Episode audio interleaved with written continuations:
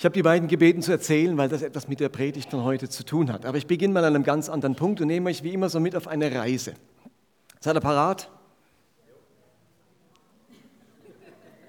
Ja, gut. Machen wir aus dem Ja ein Ja auf dieser Predigt. Im Moment sprechen ganz viele Menschen über den Klimawandel. Die klimatischen Verhältnisse auf unserem Planeten, die verändern sich gerade dramatisch. Immer mehr Wissenschaftler prophezeien ein Ausmaß an Erderwärmung, das zu katastrophalen Folgen führen wird. Das Eis an den Polen schmilzt, Gletscher schrumpfen viel schneller, als man das gedacht hat, Inseln verschwinden, Küstenstreifen werden überflutet, extreme Wetterverhältnisse finden wir vor. Auf der Tier- und Pflanzenwelt hat das enorme Auswirkungen. Auf der einen Seite verlieren immer mehr Tierarten ihren natürlichen Lebensraum und sind tatsächlich vom Aussterben bedroht. Und auf der anderen Seite haben wir plötzlich Tiere in Deutschland, die vorher nur in südlichen Ländern oder in Tropen vorgekommen sind und plötzlich gefährliche Krankheiten mitten auf unsere Veranda bringen. Offensichtlich reicht eine Erderwärmung um wenige Grad Celsius aus, um solch globale Auswirkungen zu haben. Als Christen, die mit dem Schöpfer persönlich, dem Schöpfer dieser Welt persönlich verbunden sind und ihn lieben, wollen wir unsere Wertschätzung und unserer Sorge dieser Schöpfung gegenüber Ausdruck verleihen. Wir wollen einen Beitrag leisten zum Klimaschutz auf unserem Planeten als Christen, weil wir Kinder des Schöpfers dieses Planeten sind. Und wir überlegen uns dann zum Beispiel, welche Nahrungsmittel wir essen, welche Fortbewegungsmittel wir nutzen möchten, um etwas für das Klima zu tun. Aus diesem Grund engagieren wir uns als Gemeinde mit Fairlangen für dieses Anliegen. Und es ist eben uns eine große Freude und Dankbarkeit, dass wir das heute zum zehnjährigen Bestehen feiern dürfen und wie ihr schon gehört habt, mehr dazu im Rest, am Ende dieses Gottesdienstes. Nun gibt es aber noch eine weitere Klimaproblematik. Und bei der geht es nicht um das Wetter, nicht ums CO2, nicht um Erderwärmung, sondern um das zwischenmenschliche Klima in unserer Gesellschaft und in unserer Welt. Auch hier erleben wir gerade dramatische Entwicklungen. Also während sich die Erdatmosphäre gerade erwärmt, empfinde ich, kühlt sich die Mitmenschlichkeit gerade ab. Wir erleben im Moment einen schrecklichen Rechtsrutsch in Europa. Nationalistisches Gedankengut verbreitet sich wieder. Neonazis gewinnen an Zulauf. Ausländer und gerade auch wieder Juden werden in der Öffentlichkeit beschimpft oder geschlagen.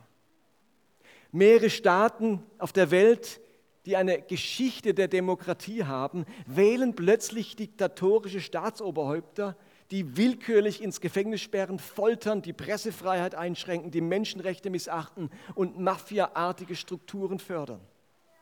Der islamistische Terror überzieht die Welt und versetzt Menschen in Angst und Schrecken. Da wird Hass gepredigt, Andersgläubige werden diffamiert, zur Ermordung Ungläubiger wird aufgerufen und Attentate werden als Gottesverehrung verkauft.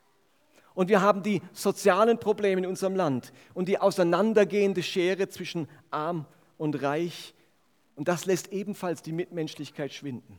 Fremde machen uns plötzlich Angst. Sie könnten mir die Wohnung oder die Arbeitsstelle oder den Kindergartenplatz wegnehmen.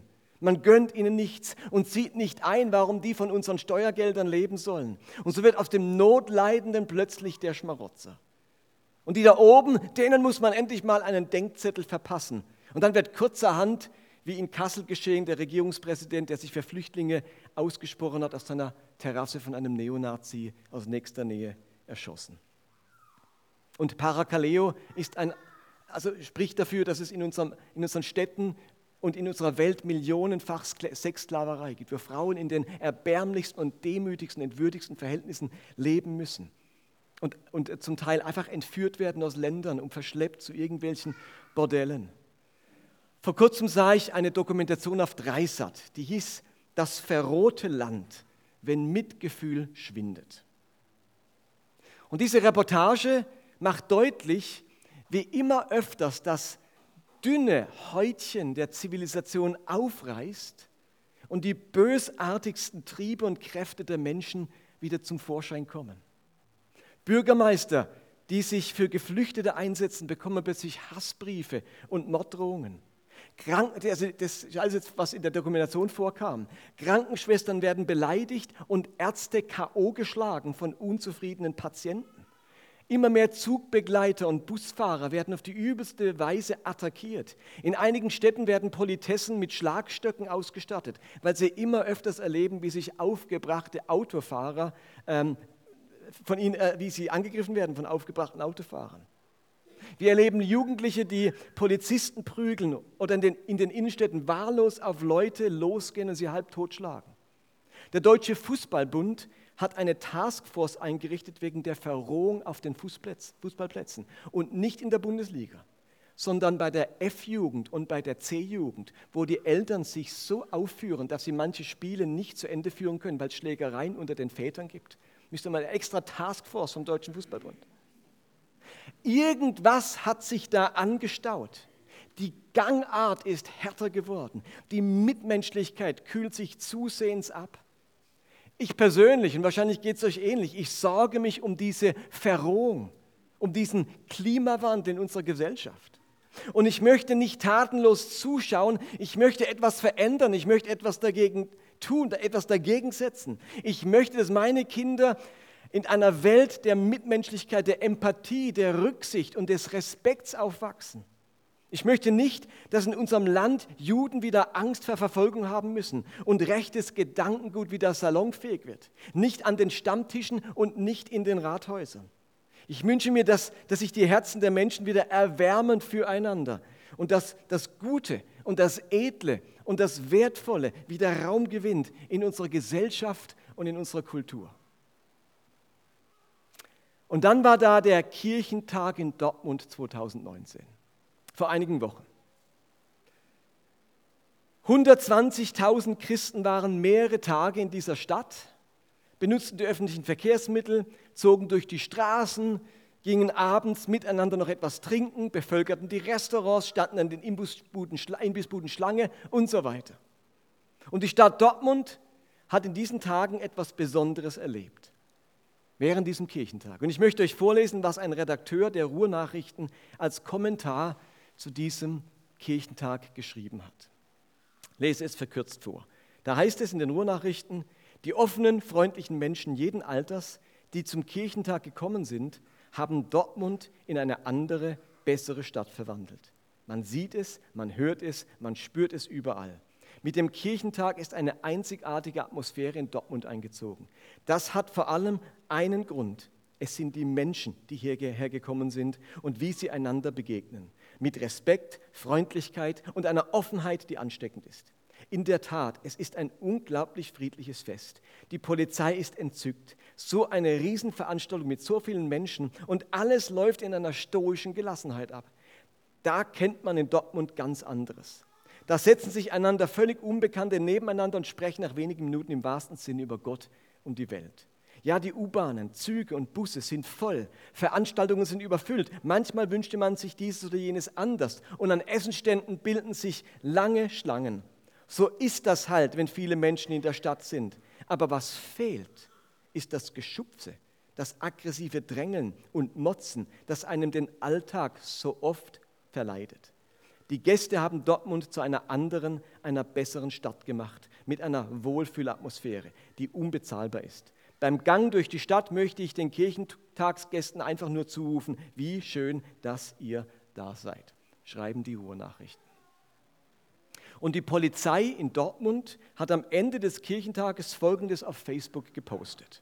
Liebe Besucherinnen und Besucher des Kirchentags, liebe Helferinnen und Helfer vor und hinter den Kulissen, der Hashtag Kirchentag neigt sich dem Ende und, was für uns Einsatz, und war für uns Einsatzkräfte und für uns als Social Media Team eine ganz besondere und tolle Erfahrung. Wir möchten Ihnen dafür unseren Dank aussprechen und folgendes Zeugnis ausstellen. Höflichkeit, sehr gut. Respekt, sehr gut. Geduld, sehr gut. Toleranz, sehr gut. Dankbarkeit, sehr gut. Wir als Polizistinnen und Polizisten durften fünf Tage lang eine fröhliche, mit Glauben erfüllte und dankbare Atmosphäre genießen. Behalten Sie sich Ihre menschliche Einstellung bei. Wir vertrauen auf Sie. Wir, wir behalten Sie und die erlebte Atmosphäre in guter Erinnerung und in unserem Herzen. Kommen Sie alle gut und sicher nach Hause. Danke, Ihr Social Media Team für Hashtag Polizei, Hashtag Dortmund. Das schreibt die Polizei von Dortmund nach diesem Kirchentag. Als ich diese Berichte zum Kirchentag gelesen habe, hat mir das enorm viel Mut gemacht. Ihr Lieben, es geht, dass man das Klima einer Stadt verändern kann. Ich muss bei der Verrohung unserer Gesellschaft nicht tatenlos zuschauen. Als engagierte Christen, als Nachfolger Jesu haben wir das Potenzial, einen Klimawandel herbeizuführen. Mich haben diese Berichte erinnert, die wir da gerade gelesen, die ich gerade vorgelesen habe. Mich haben sie erinnert an eine Aussage von Jesus in Matthäus 13, äh, Matthäus 5, Vers 13, mitten in der Bergpredigt. Dort sagt er nämlich, und Martina hat das schon angesprochen in ihrem Zeugnis, ihr seid das Salz der Erde. Wenn jedoch das Salz seine Kraft verliert, womit soll man, ihm, äh, womit soll man sie ihm wiedergeben? Es taugt zu nichts anderem mehr, als weggeworfen und von den Leuten zertreten zu werden. Ihr seid das Licht der Welt. Eine Stadt, die auf einem Berg liegt, kann nicht verborgen bleiben. Auch zündet niemand eine Lampe an und stellt sie dann unter ein Gefäß. Im Gegenteil, man stellt sie auf den Lampenständer, damit sie allen im Haus Licht gibt. So soll auch euer Licht vor den Menschen leuchten. Sie sollen eure guten Werke sehen und euren Vater im Himmel preisen. Sie sollen eure guten Werke sehen und euren Vater im Himmel preisen. Jesus spricht uns in diesen Versen zu, dass wir die Kraft von Salz und die Kraft von Licht in uns tragen. Und in der Antike, wo es noch keine Kühlschränke gab oder sonstige Dinge, ähm, da hat Salzkraft vor allem Lebensmittel vor dem Verderben bewahrt und sie haltbar gemacht. Es hat die zersetzende Wirkung, die Verwesung, die, das Faulen aufgehalten, das Salz. Und wir erleben zersetzende Kräfte in unserer Gesellschaft, die die Liebe und den Anstand und die Demokratie und das Miteinander zersetzen und von Hass erfüllt sind und von Anklage und Vorwürfen und Vorurteilen. Salz bewahrt eine Gesellschaft vor diesen zersetzenden Kräften. Und Licht das ist das, was die Dunkelheit hell macht, den richtigen Weg erleuchtet und zum Orientierungspunkt wird. Auch da denkt an eine Gesellschaft, die nicht alle paar Meter eine Straßenlaterne hatte, sondern damals war, wenn die Kerze aus war, war es dunkel. Und da war Licht ein ganz wichtiger Orientierungspunkt in der Ferne, das Licht in einem Fenster zu sehen. Man musste, wo man hinlaufen äh, sollte. Orientierungspunkte. Und man soll nun, sagt Jesus, dieses Potenzial nicht unter den Scheffel stellen, sondern auf den Lampenständer. Ist euch das bewusst? Jesus sagt, bitte versteckt das nicht, nicht unter den Scheffel, nicht unter ein Gefäß, auf den Schirm. Das heißt, wir sollen zeigen als Jünger Jesu, was wir drauf haben an Mitmenschlichkeit, an Freundlichkeit, an Friedfertigkeit, an Respekt, an Rücksicht, an Geduld, an Barmherzigkeit und an Mitgefühl. Lasst uns die Menschen sehen, was wir in den Punkten drauf haben. Die Menschen sollen unsere guten Werke sehen und den Vater im Himmel preisen. Also es gibt ja eine berechtigte Demut. Wir sollen demütig sein. Aber Jesus sagt, wenn es darum geht, dass, wir Salz, dass ihr Salz und Licht seid, etwas tut gegen die zersetzenden Kräfte der Gesellschaft, gegen die Orientierungslosigkeit, dann zeigt, was ihr drauf habt. Lasst es die Menschen sehen. Dann versteckt euch nicht. Und Paulus schreibt im Römerbrief, wahrscheinlich einer meiner Lieblingsverse, Römer 12, Vers 21. Lass dich nicht vom Bösen besiegen, sondern besiege das Böse durch Motzen und Schimpfen und ihnen genauso heimzahlen. Nein, besiege das Böse durch das Gute. Besiege das Böse durch das Gute. Und geht es euch nicht auch manchmal so, wenn man diese ganzen Berichte hört, wenn man mitbekommt, dass in unserer Gesellschaft oder weltweit so geht, was sich in manchen Staaten entwickelt, welche Feindseligkeit sich entwickelt, wo wieder ein Krisenherd entsteht, dann denkt mich man manchmal wie überwältigt von diesen Nachrichten, von diesem Bösen. Und Paulus sagt, das kann er verstehen, aber lasst euch nicht überwältigen davon, sondern ihr sollt vielmehr dieses Böse besiegen durch Gutes. Wir lassen uns von, den zunehmenden, von der zunehmenden Kälte und der Verrohung unserer Gesellschaft und unserer Welt eben nicht überwinden. Wir glauben daran, dass wir das Potenzial haben, das Böse zu überwinden. Wir glauben daran, dass wir dieser Entwicklung etwas entgegenzusetzen haben und dass wir als Christen von Gott das Mandat bekommen haben, das gute Leben in unserer Gesellschaft, in unserer Kultur und in unserer Welt wirklich zum Blühen zu bringen. Und nun sehen wir ja in der Predigtreihe Begeisterung. Was hat das Ganze jetzt mit Begeisterung zu tun? Das könnt ihr jetzt erstmal ablöschen, was man so gehört hat. Aber immerhin, dass wir das Potenzial haben, etwas dagegen zu setzen, dass Kirchentagsbesucher das Klima in Dortmund verändert haben, wenigstens eine Woche lang. Das macht schon mal Mut. Und doch hat das alles, das Böse mit Gutem überwinden, Licht und Salz sein, ganz viel mit Begeisterung zu tun. Das Alte und das Neue Testament redet immer wieder davon, dass die Liebe kalt werden wird bei den Menschen, dass das Erbarmen erkalten wird, dass das Verlangen, das Richtige zu tun, abnehmen wird, dass die Gesetzlosigkeit, sagt Jesus in Matthäus 24, überhand nehmen wird. Und angesichts dieser Abkühlung werden wir immer wieder aufgefordert, selber was zu sein? Heiß und feurig und brennend und leidenschaftlich. Wenn die Welt kalt wird, braucht es unsere Wärme. Wenn die Mitmenschlichkeit abkühlt, muss unsere Mitmenschlichkeit brennen. Wenn es in der Gesellschaft düster wird, müssen wir umso heller leuchten. Paulus schreibt nur wenige Verse, bevor er sagt, dass wir das Böse mit Gutem überwinden sollen, folgenden Satz, Vers 11. Werdet im Fleiß nicht nachlässig, lasst den Geist Gottes in euch brennen und dient so dem Herrn. Lasst uns mal gemeinsam lesen. Werdet im Fleiß nicht nachlässig, lasst den Geist Gottes in euch brennen und dient so dem Herrn. Also wenn wir einen Klimawandel herbeiführen wollen, wenn wir das Böse mit Gutem überwinden wollen, die Unfreundlichkeit mit Freundlichkeit, die Aggressivität mit Frieden, die Gleichgültigkeit mit Mitgefühl, dann dürfen wir in unserem Fleiß, in unserer Anstrengung nicht nachlässig werden. Dann müssen wir brennen in unserem Innen. Innern. Das griechische Wort für brennen, äh, Zeo, bedeutet, also griechisch Zeo, in der Tat so viel wie heiß sein, kochen, brennen, glühen. Überall, wo es dieses Verb braucht, steht dieses Wort. Paulus sagt also, dient so, genau so dem Herrn. So will Gott, dass man ihm dient. Wie? Brennend, feurig, glühend, heiß. Und natürlich geht Glaube auch anders. Abgekühlt, lau, leidenschaftslos, als Pflichtübung. Aber dann leuchtet unser Licht nicht. Und dann wird unser Salz fade. Und wenn ich ein Bild gebrauche für diesen Zustand des brennenden Lebens, dann möchte ich das Bild des Tauchsieders gebrauchen. Und so heißt ja auch meine Predigt, Tauchsieder. Ich hatte extra einen bestellt und habe ihn irgendwo hingepackt für heute und nicht wieder gefunden, sonst hätte ich jetzt sogar noch einen in der Hand. Also irgendwo steckt er. Wahrscheinlich, wenn ich heimkomme, entdecke ich ihn irgendwo rumliegen. Ich dachte, ich hätte ihn in meine Tasche gepackt. Also stellt ihn vor, euch vor, ihr seht ihn ja auch da oben. Ich glaube, dieses Bild passt wunderbar zu dem, wie unser Leben in dieser Welt sein soll. Diese Besucher vom Kirchentag, die waren Tauchsieder in Dortmund.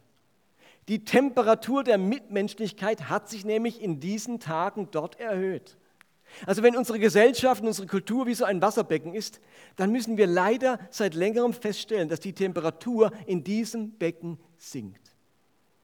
Und der Tauchsieder hat nun die wunderbare Eigenschaft, das Wasser um sich herum aufzuwärmen, die Temperatur zu erhöhen.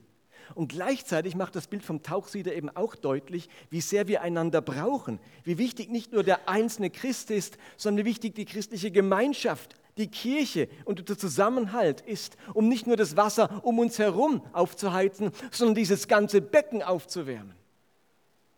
Der einzelne Tauchsieder, mit dem, als einzelner Tauchsieder kannst du die Temperatur der Liebe, der Mitmenschlichkeit um dich herum erhöhen, in deiner Familie, in deiner Nachbarschaft, an deiner Arbeitsstelle und so weiter. Aber es braucht uns alle, wie da in Dortmund. Es braucht uns alle, Christen aller Couleur, ob freikirchlich, orthodox, katholisch, protestantisch, um das ganze Becken zu erwärmen, um einen Klimawandel in unserer Gesellschaft zu bewirken. Stellt euch vor, die zigtausenden von Christen in Deutschland würden ihr Licht nicht länger unter den Scheffel stellen, sondern zeigen, was sie drauf haben an Mitmenschlichkeit, was mit unserer Gesellschaft passieren könnte. Du bist ein Tauchsieder. Du bist Salz der Erde. Du bist Licht der Welt. Du kannst die Temperatur um dich herum erhöhen. Und alle zusammen können wir das Klima einer Stadt, einer Gesellschaft verändern. Von der Klimaerwärmung wissen wir, wie wenig es braucht, um ganz große Folgen zu haben. Zwei Grad Klimaerwärmung und das Unheil nimmt seinen Lauf. Und genauso bin ich davon überzeugt, dass es nicht viel braucht, um einen menschlichen Klimawandel auszulösen. Und das Heil nimmt seinen Lauf. Und jetzt kennt ihr mich schon, mir reicht es jetzt nicht mit einer Predigt, euch irgendwie zu motivieren. Jetzt müssen wir die Frage stellen, wie schaffen wir das jetzt? Wie werde ich denn zum Tauchsieder? Wenn ich euch jetzt heimschicke, denkt ihr, gut gepredigt, Martin, jawohl, Amen dazu, so stimmt's. Und dann fängt morgen der Tag an und wir haben keine Idee, wie wir jetzt Tauchsieder werden. Wir hoffen es irgendwie. Irgendwie muss das doch jetzt funktionieren. Vor allem, wenn man kein Tauchsieder ist oder wenn man einer ist, der kalt ist. Steckt man einen kalten Tauchsieder ins Wasser und es passiert gar nichts. Er wird höchstens so kalt wie das Wasser. Deswegen am Schluss meiner Predigt wieder die Frage, und wie machen wir das jetzt? Wie, wie setzen wir das um? Wie bringen wir unseren Tauchsieder zum Glühen?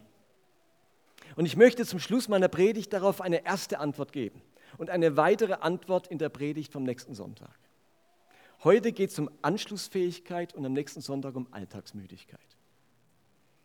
Anschlussfähigkeit.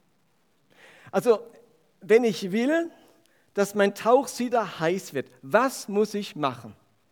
Ganz einfach. Was, Margit? Den Stecker in die Steckdose. So einfach ist es. Olli, noch ein Vorschlag? Entkalken. Oh. ist auch ein gutes Bild. An das habe ich jetzt nicht gedacht. Vielleicht könntest du noch ein Part einbauen nächstes Mal zum Entkalken. Als Christ entkalken. Ihr Lieben, ich kann den besten und teuersten und wirkungsvollsten Tauchsieder kaufen. Solange ich ihn nicht in die Steckdose stecke, bleibt er kalt.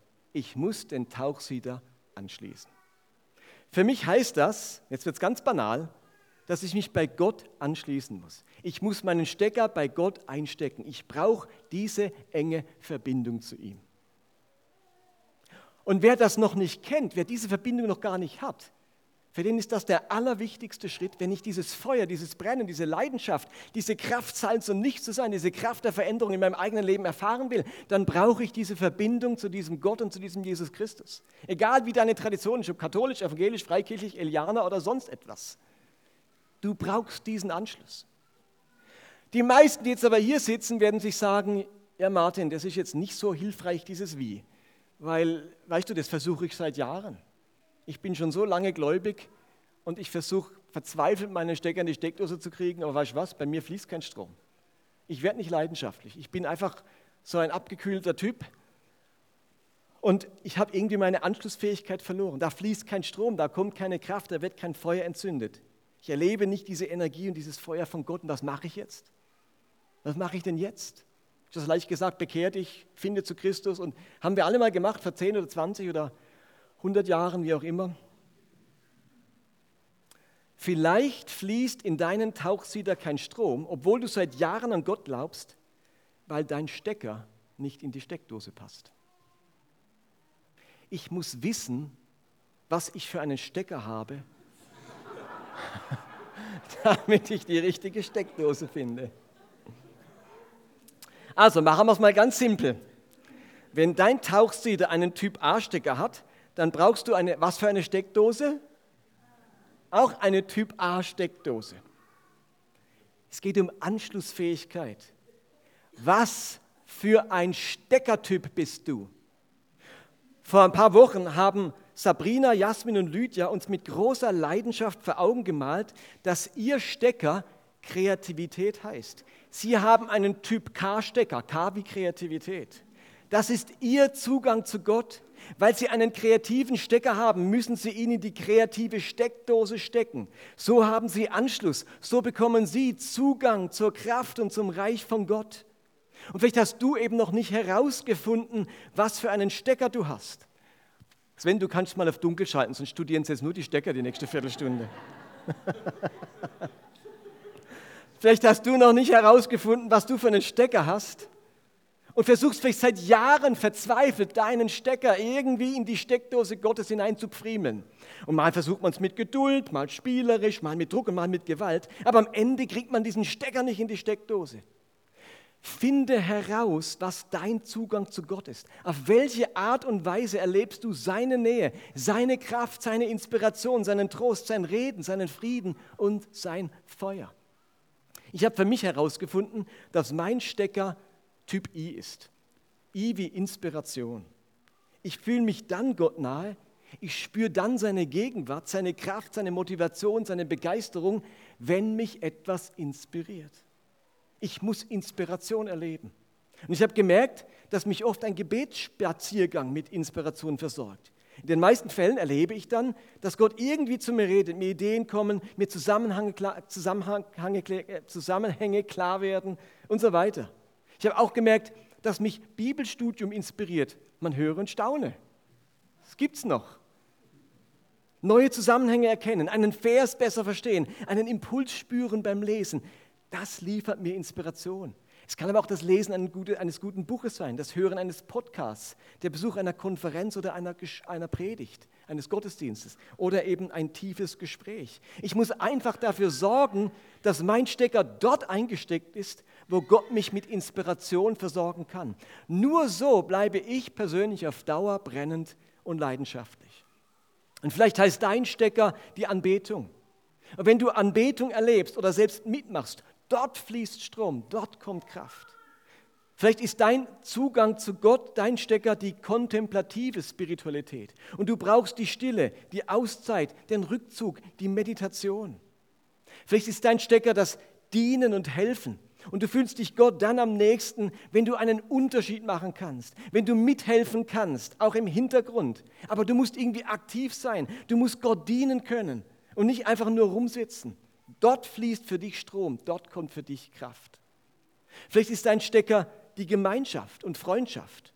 Eine Schweigewoche im Kloster fühlt sich für dich an wie Einzelhaft. Du brauchst das Miteinander, das gemeinsame Bibellesen, darüber sprechen, zusammen beten, mit einer guten Freundin austauschen, Herz teilen können. Dort erlebst du Gottes Nähe und wie deine Leidenschaft für Jesus wächst. Oder zu guter Letzt Vielleicht ist dein Stecker die Natur und die Schöpfung. Wenn du in den Bergen bist, oder das, was man hier Berge nennt,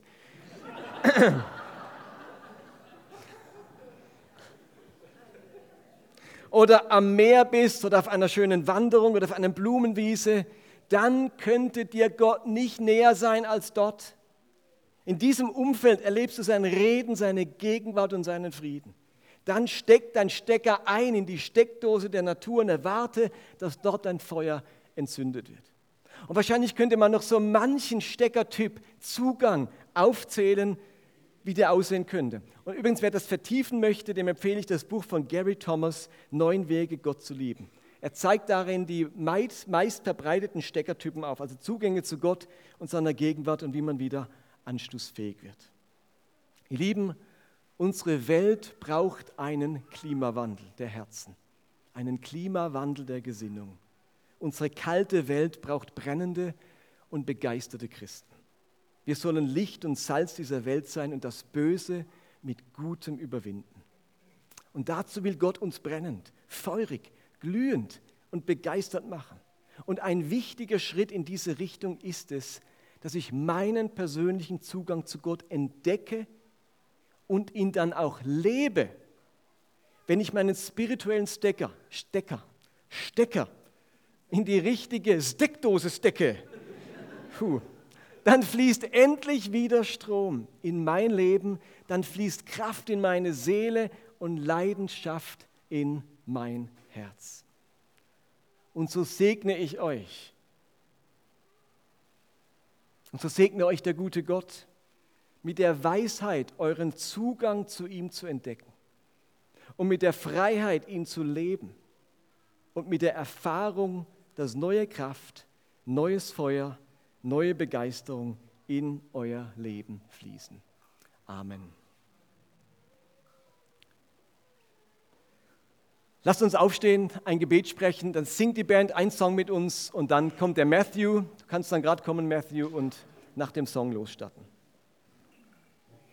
Vater, ich danke dir für das, was in Dortmund passiert ist, dass 120.000 Christen als 120 Tauchsieder diese Stadt und ihr Klima verändert haben.